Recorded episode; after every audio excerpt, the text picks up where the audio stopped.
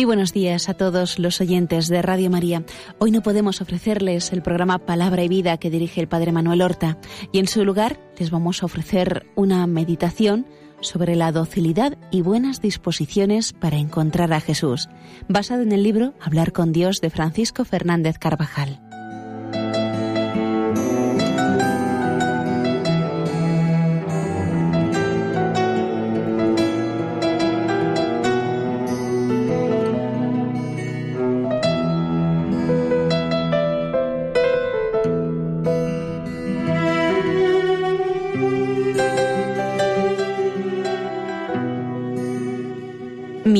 Se consume y anhela los atrios del Señor. Mi corazón salta de gozo por el Dios vivo. Es lo que leemos en la antífona de entrada de la misa. Y para penetrar en la morada de Dios es necesario tener un alma limpia y humilde. Para ver a Jesús hacen falta buenas disposiciones. Nos lo muestra una vez más el Evangelio de la Misa. El Señor después de un tiempo de predicación por las aldeas y ciudades de Galilea, vuelve a Nazaret, donde se había criado. Allí todos le conocen. Es el hijo de José y de María. El sábado asistió a la sinagoga según era su costumbre. Jesús se levantó para la lectura del texto sagrado y escogió un pasaje mesiánico del profeta Isaías. San Lucas recoge la extraordinaria expectación que había en el ambiente. Enrollando el libro, se lo devolvió al ministro y se sentó. Todos en la sinagoga tenían los ojos fijos en él. Habían oído maravillas del Hijo de María y esperaban ver cosas más extraordinarias en Nazaret. Sin embargo, aunque al principio todos daban testimonio a favor de él y se admiraban de las palabras de gracia que procedían de sus labios, no tenían fe. Jesús les explica que los planes de Dios no se fundan en razones de patria o de parentesco. No basta con haber convivido con Él. Es necesaria una fe grande.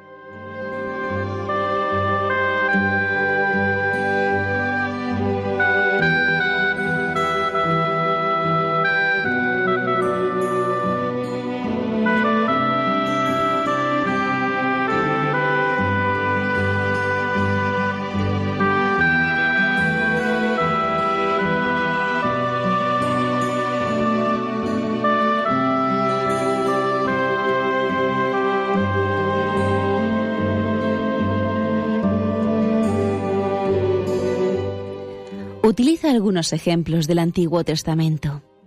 Muchos leprosos había en Israel en tiempos del profeta Eliseo, y ninguno de ellos fue curado, sino Naamán el sirio.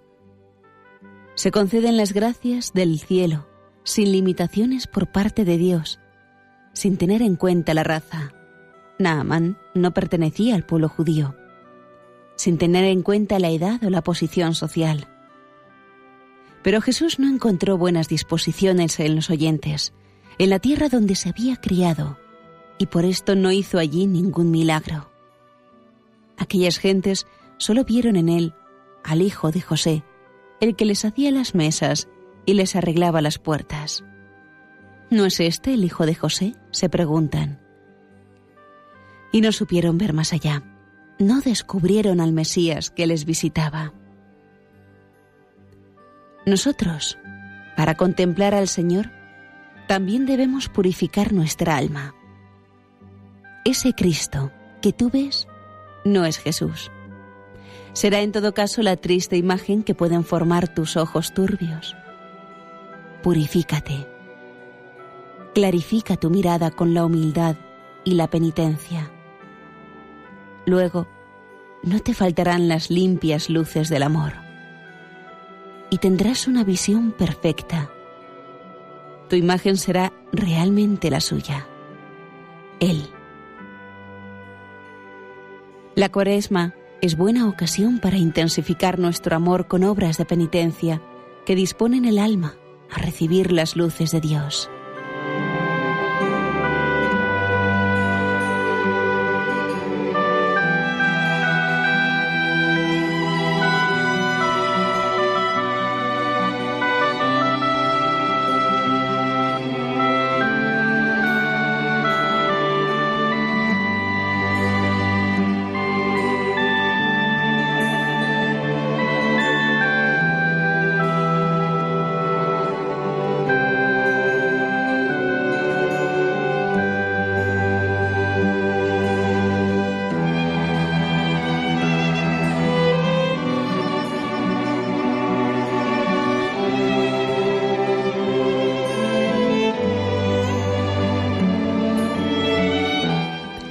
La primera lectura de la misa se nos narra la curación de Naamán, general del ejército del rey de Siria, al que hace referencia el Señor en el Evangelio. Este enfermo de lepra oyó decir a una esclava hebrea que en Israel vivía un profeta con poder para curarle de su mal. Y después de un largo viaje, llegó Naamán con sus caballos y sus carros y se paró ante Eliseo. Y el profeta le mandó un mensajero diciendo, Ve y lávate siete veces en el Jordán, y tu carne recobrará la salud y quedarás limpio. Pero Naaman no entendió estos caminos de Dios, tan distintos de los que él había imaginado. Yo creía, dice, que saldría a mí y puesto en pie invocaría el nombre de Yahvé, su Dios, y tocaría con su mano el lugar de la lepra y me curaría. Pues qué, ¿no son mejores el Habana y el Farfar, ríos de Damasco, que todas las aguas de Israel para lavarme en ellas y limpiarme? El general sirio quería curarse y había recorrido un largo camino para esto, pero llevaba su propia solución sobre el modo de ser curado. Y cuando ya regresaba, dando como inútil el viaje, sus servidores le decían, aunque el profeta te hubiese mandado una cosa difícil, debieras hacerla. Cuanto más habiéndote dicho, lávate y serás limpio.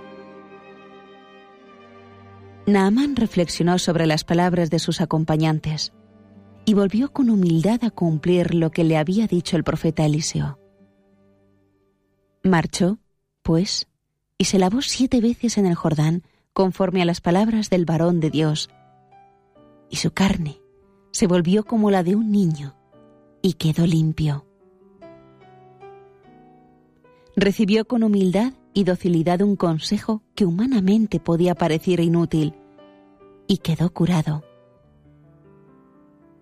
Sus disposiciones interiores hicieron eficaz la oración de Eliseo.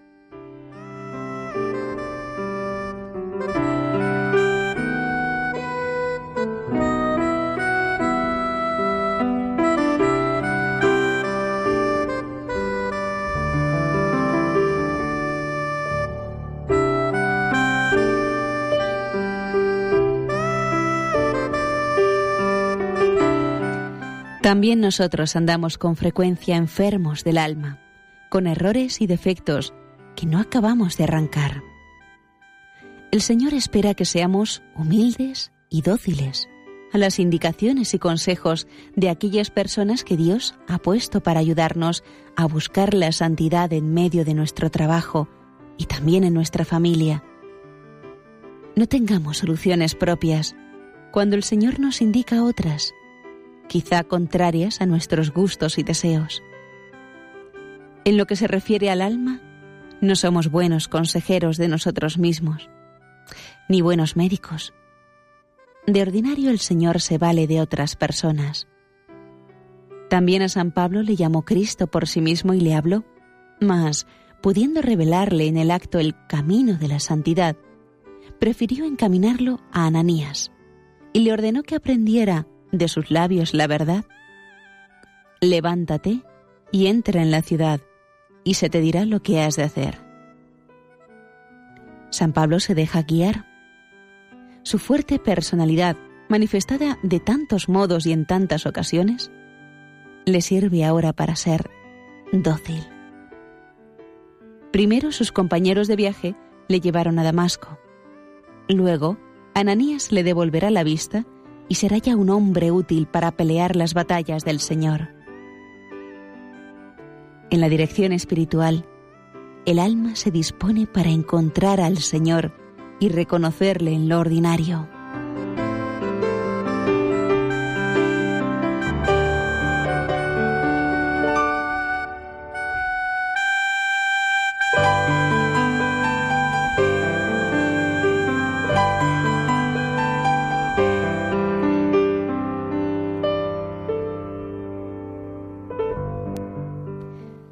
Fe en los medios que el Señor nos da obra milagros.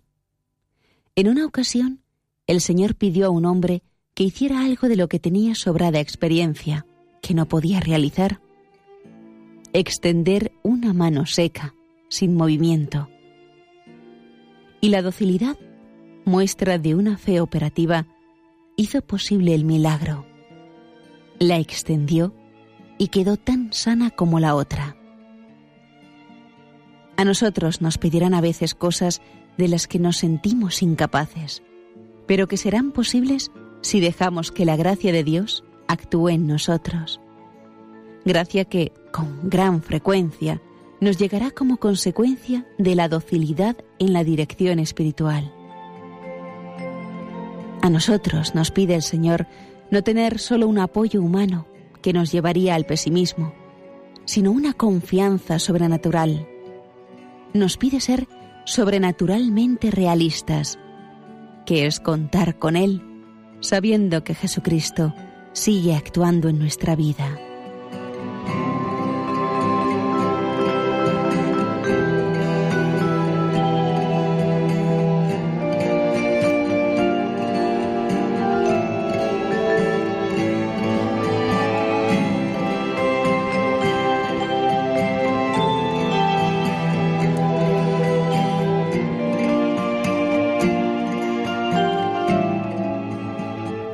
También diez hombres encuentran su curación porque son dóciles. Jesucristo solo les dice, Id, mostraos a los sacerdotes. Y mientras iban, quedaron curados. En otra ocasión el Señor se compadeció de un mendigo ciego de nacimiento, y nos dice San Juan, Jesús escupió en tierra e hizo lodo con la saliva, y con este barro le untó sus ojos y le dijo, Ve, lávate en la piscina de Siloé. El mendigo no lo dudó un instante, fue pues y se lavó allí y volvió con vista. ¿Qué ejemplo de fe segura nos ofrece este ciego? Una fe viva, operativa. ¿Qué poder encerraba el agua para que al humedecer los ojos fueran curados? Hubiera sido más apropiado un misterioso colirio, una preciosa medicina preparada en el laboratorio de un sabio alquimista. Pero aquí el hombre cree, pone por obra el mandato de Dios y vuelve con los ojos llenos de claridad.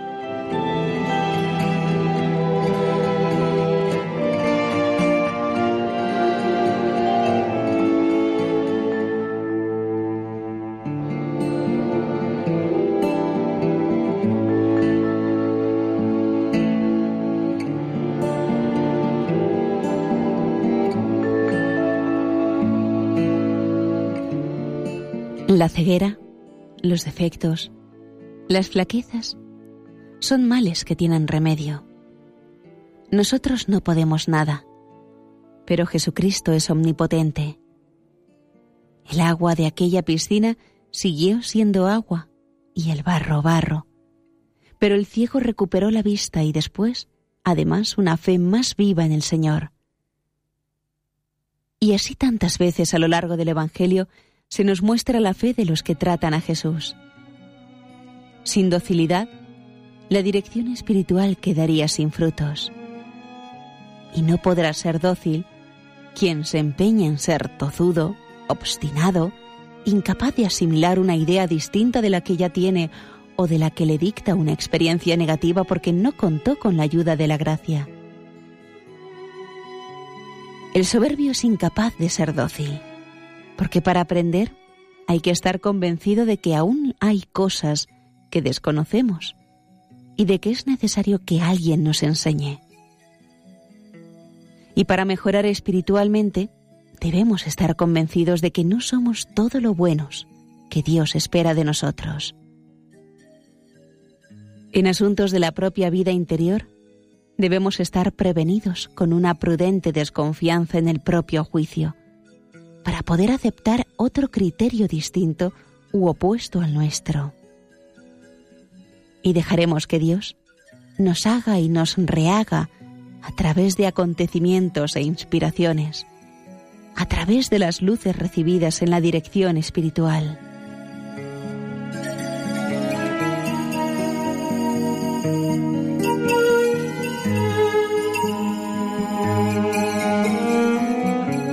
Con la docilidad del barro en las manos del alfarero, sin poner resistencias, con visión sobrenatural, oyendo a Cristo en aquella persona. Así nos dice la Sagrada Escritura.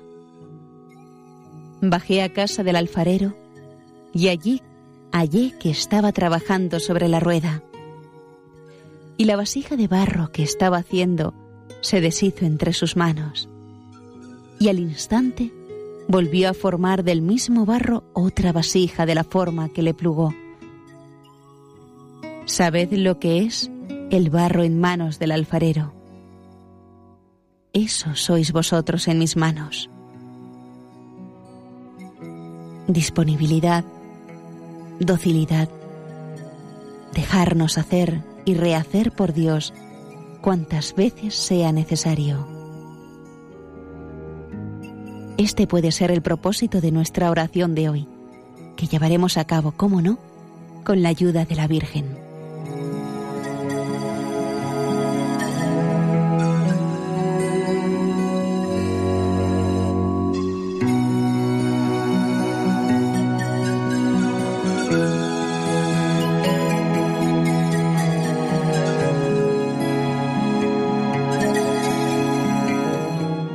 Y hasta aquí, queridos hermanos de Radio María, la meditación de hoy, docilidad y buenas disposiciones para encontrar a Jesús, basado en el libro Hablar con Dios de Francisco Fernández Carvajal.